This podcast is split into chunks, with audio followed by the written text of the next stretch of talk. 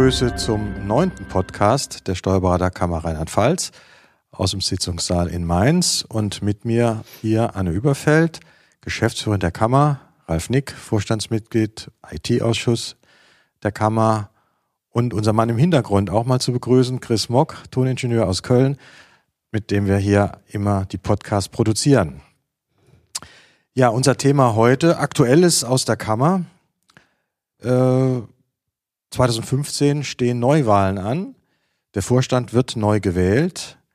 Ähm, ein Ehrenamt. Ralf, du bist jetzt vier Jahre dabei.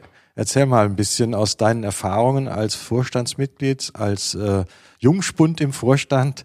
Äh, was sind deine Erfahrungen? Ja, weil ich kann eigentlich nur Positives berichten. Also es macht sehr viel Spaß im Vorstand. Es ist ein gutes Team, 15 Vorstandskollegen äh, sind wir. Man hat viel von den Älteren gelernt. Man fühlt sich, ich fühle mich äh, gut aufgenommen, sagen wir es mal so. Äh, man kriegt viele hilfreiche Tipps. Es macht ehrlich gesagt viel Spaß. Ja, das ist schön zu hören. Und das könnte ja Anreiz sein, auch für Kollegen, sich der Wahl zu stellen. Denn jeder, der, ich glaube, Anne, drei Jahre, wie lange muss man? Genau, drei Jahre muss man Steuerberater sein, ununterbrochen.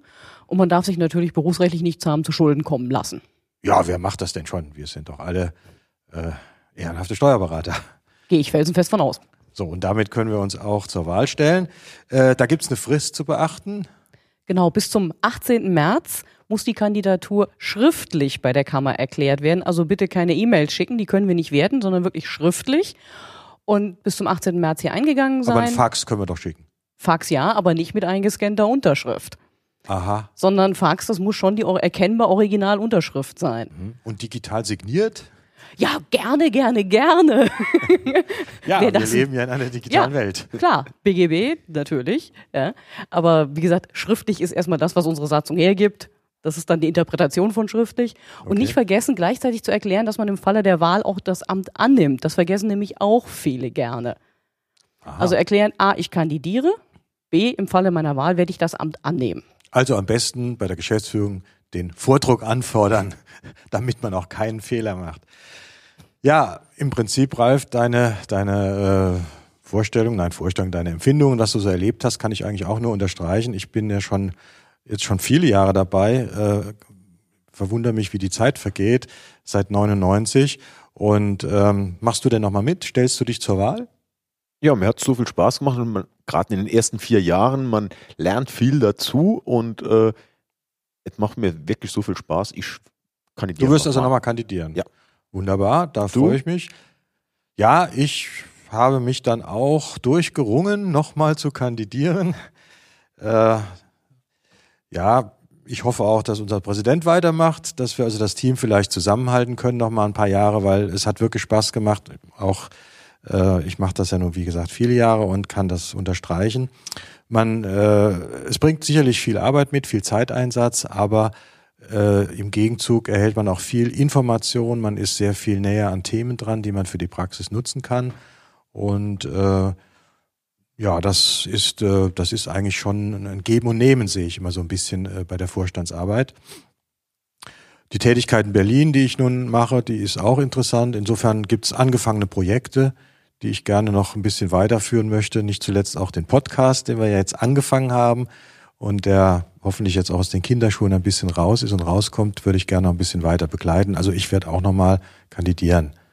Also quasi können wir, wenn du gewählt wirst, äh, auch den 50. Podcast dann noch äh, müssen wir durchrechnen, wenn das denn so lang läuft, können wir auch vielleicht noch den 50. Podcast feiern. Klappt.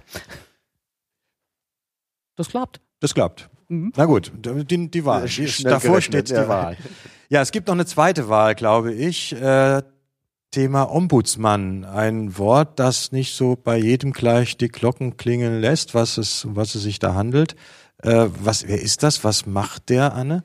Ja, das ist ein bisschen schade, dass da nicht direkt jeder weiß, was es ist. Das ist nämlich ein Ansprechpartner, vereinfacht ausgedrückt für Steuerberater in Not. Und zwar, wenn ein Steuerberater ein Problem hat ähm, mit seiner Kanzlei, was oder mit Berufsrecht, mit der Selbstanzeige, also Sachen, die möglicherweise berufsrechtliche Folgen hätten, wäre es sinnvoll, wenn er sich zur Lösung dieses Problems erstmal an diesen Ombudsmann wendet, ihm das Problem schildert. Im Gegensatz zu der Kammer Geschäftsstelle, ist der Ombudsmann nicht verpflichtet, berufsrechtliche Maßnahmen zu ergreifen. Er darf auch der Kammer nichts sagen über diese Probleme, über den Steuerberater, über die also Person. Er hat eine Verschwiegenheitsverpflichtung. Ja, genau. Und ähm, wenn sich ein Steuerberater in Not ratsuchend an uns wendet, haben wir das Problem, dass wir einfach gezwungen sind, dann durch das Gesetz die entsprechenden Maßnahmen auch gegen den Steuerberater einzuleiten. Ganz Also einfaches Beispiel. Nehmen wir mal an, du gehst in Insolvenz, sagst, was mache ich denn jetzt eigentlich? Wendest dich an den Ombudsmann, erfahren wir es erstmal nicht, ihr könnt gemeinsam eine Lösung suchen. Wendest du dich an uns, muss ich im Prinzip prüfen, Paragraph 46 Absatz 2 Nummer 4 und das ganze ähm, Schlamassel des Widerrufs durchprüfen. Also sozusagen von Amts wegen dann tätig werden. Das ist dann das Problem dabei. Äh, wer ist denn derzeit Ombudsmann? Momentan haben wir zwei Ombudsmänner. Das sind ähm, der Herr Benz aus Worms, Steuerberater, und der Herr von der La Senior aus Trier. Also altgediente Kollegen mit viel Berufserfahrung. Das ist genau der Hintergrund beim Ombudsmann, dass das eben Stehen jemand mit die denn Erfahrung noch ist. wieder zur Wahl? Haben Sie mir noch ist- nicht gesagt, gehe ich aber von aus. Okay, so das heißt also, aber es könnte sich trotzdem jemand dafür bewerben, wenn er Interesse hat, dieses Amt auszuüben. Auf jeden Fall. Ist ja anders als beim Vorstand. Vorstand muss ja vorher mitteilen, dass er äh, kandidiert. Aber hier kann in der Kammerversammlung jemand aufstehen und sagen, das ist eine Arbeit, die würde mich interessieren, würde ich gerne machen. Also trotzdem, dass Kandidaten ja möglicherweise da sind, ein Aufruf, sich hier äh, zur, zur Verfügung zu stellen, denn äh, auch drei Ombudsmänner wären gegebenenfalls regional, ja, wenn sie dann auch verteilt sind, interessant, denn der Herr von der Leyen ist in Trier, der Herr Benz in Worms, vielleicht jemand im Norden, dann wäre das ja doch eine ganz gute Sache. Und maximal drei können wir nämlich wählen. Kann man wählen, okay, naja, das wäre ja nicht schlecht. Gibt es denn Erfahrungen, also wie oft die, da sie ja nichts sagen dürfen, wissen wir offiziell nichts, aber zumindest dürfen sie ja vielleicht sagen, dass sie überhaupt in Anspruch genommen worden sind.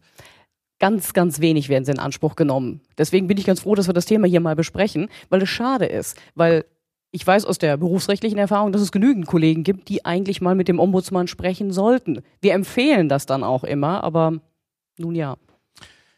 Gut, ein anderes Thema. Wir haben die Vollmachtsdatenbank, darüber gab es ja auch schon einen Podcast. Die Kollegen, denke ich, sollten das ja wissen inzwischen, was das ist, wofür sie ist. Also die ähm, Vollmacht, um die Daten bei der Finanzverwaltung abrufen zu dürfen. Aber die Vollmacht hat sich wieder geändert, Ralf. Was ist da passiert? Tja, ich war auch erstaunt darüber, als ich gelesen habe, BMF schreiben, die Vollmacht der in Vertretung der Steuersachen wurde neu gefasst. Äh, ich habe mal sie auch runtergeladen, habe sie bei mir in der Kanzlei schon eingebunden.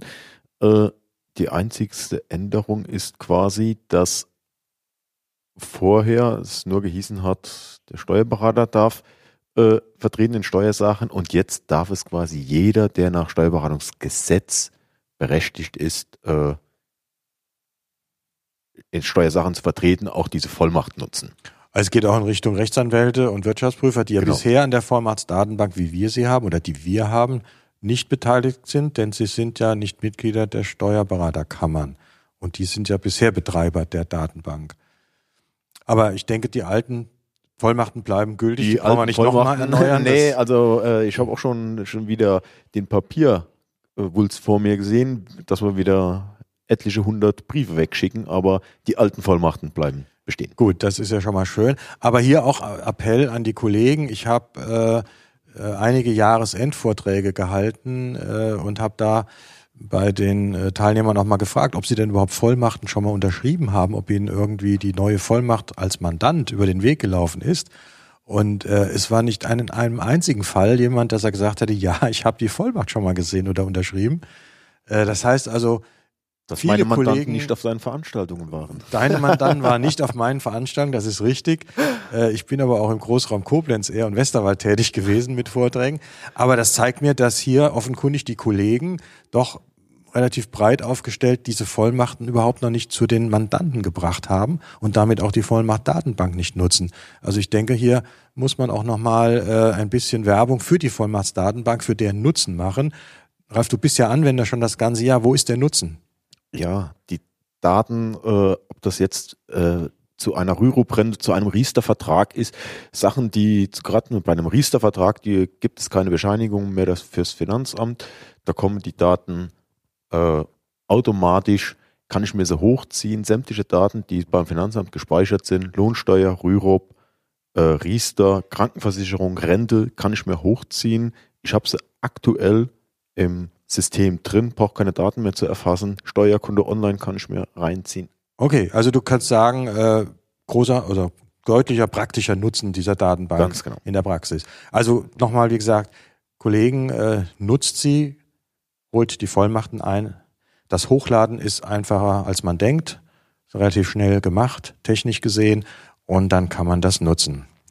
Ja, was haben wir noch Neues? Äh, ich habe gehört, bei den Apotheken gab es eine Abmahnwelle äh, hinsichtlich ihrer, ihrer Webseiten. Äh, was ist da los? Haben wir da auch ein Problem, Anne? In der Tat, die Steuerberater haben da auch ein Problem, denn es gibt halt Vorschriften, was muss auf einer Website im Impressum stehen. Das regelt das Telemediengesetz. Und ähm, es gibt eine Dienstleistungsinformationsverordnung. Das sind Informationen, die der Steuerberater dem Mandanten geben muss, aber nicht unbedingt via Website. Problem ist, das geht immer herzlich durcheinander und dann wird eben auf der Website eine Angabe vergessen, die eigentlich ähm, drauf sein müsste, ähm, weil man die versehentlich der Dienstleistungsinformationsverordnung zuordnet. Und das hat die Apotheker eben auch erwischt und da sind einige Rechtsanwälte clever, clever hingegangen und haben natürlich eine Abmahnwelle gestartet. Wir haben jetzt in den Kammermitteilungen nochmal zusammengefasst, was muss auf die Website, was muss derjenige machen, der keine Website hat und was kann auf die Website. Muss man sich einfach mal in Ruhe durchlesen, weil das doch ein bisschen kompliziert ist. Also das stand in der Kammermitteilung, ich glaube Dezember. Dezember 5, 2000. Das ist die Nummer 5, 14. Genau, die 5. Mhm. Äh, hier können die Kollegen nachlesen, was hier hinsichtlich der Website wichtig ist. Und das empfehlen wir dann auch dringend. Ja, haben wir sonst noch Neuerungen? Da gab es noch etwas bezüglich der Partnerschaftsgesellschaften. Ja, interessant ist eigentlich das Thema, dass ähm, der Bundesgerichtshof die Eintragungsfähigkeit einer Steuerberatungsgesellschaft als GmbH und Co. KG äh, bestätigt hat. Das gab ja eine ganze Zeit lang Rechtsprechungen äh, bis hin OLG Dresden, die sagten, nö, das geht leider gar nicht. Deswegen waren unsere äh, GmbH und Co. KGs, die wir in Rheinland-Pfalz haben und auch in den anderen Bundesländern, die Steuerberatungsgesellschaften sind immer etwas latent gefährdet äh, dass sie sozusagen quasi auf BGB-Status zurückfallen. Aber, also auf BGB-Gesellschaftsstatus zurückfallen. Aber es ist jetzt bestätigt, GmbH und Co. KG geht auch für Steuerberatungsgesellschaften. Wunderbar, damit haben wir auch hier Klarheit. Januar ist immer Zahltag für die Kammer. Da füllen sich die Konten. Kammerbeitrag. Oh ja, da freuen wir uns auch immer. Äh, woran man denken muss am Zahltag ist, dass wir keine individuellen Beitragsbescheide mehr verschicken. Das war fürchterlich teuer, sondern dass wir eine Allgemeinverfügung in der Kammermitteilung haben, und zwar auch in der 5 im Dezember, und dass daraufhin eben gezahlt werden muss, beziehungsweise wer uns eine Einzugsermächtigung erteilt hat, da ziehen wir das Geld ohnehin automatisch ein und es gibt ja auch noch 10 Euro Ermäßigung. Also Einzug und Geld verdienen ist das Motto in 2015. Dann klappt es auch mit deiner Kammer. Zum Abschluss habe ich gehört, sportlich gibt's Neues bei der Kammer? Naja, gut, sportlich. Wir haben halt gesagt, auch wir laufen mal beim Firmenlauf in Mainz mit und ähm, sind eigentlich ein Kammerakademie, Verband. Wir sind alle zusammengelaufen unter dem Motto laufende Kosten. Und ähm, einige von uns haben auch wirklich respektable Plätze erzielt. Über meinen reden wir nicht, Platz 4720, aber okay, wir sind alle heil durchs Ziel gekommen. Naja, bei 20.000 Teilnehmern ist das ja im ersten Viertel dann, oder wie? Naja, es waren leider nur 6500. Aber siehst du, Ralf, die Kammer hält sich fit. Ja. Und äh, damit gehen wir fit und munter im neuen Jahr voran. Ja, ich denke, das waren die News, so äh, Neues aus der Kammer für das Jahr 2015. Ich danke euch wieder für die Teilnahme am Podcast und wir hören uns demnächst wieder, sozusagen in diesem Theater. Vielen Dank. Tschüss in die Runde.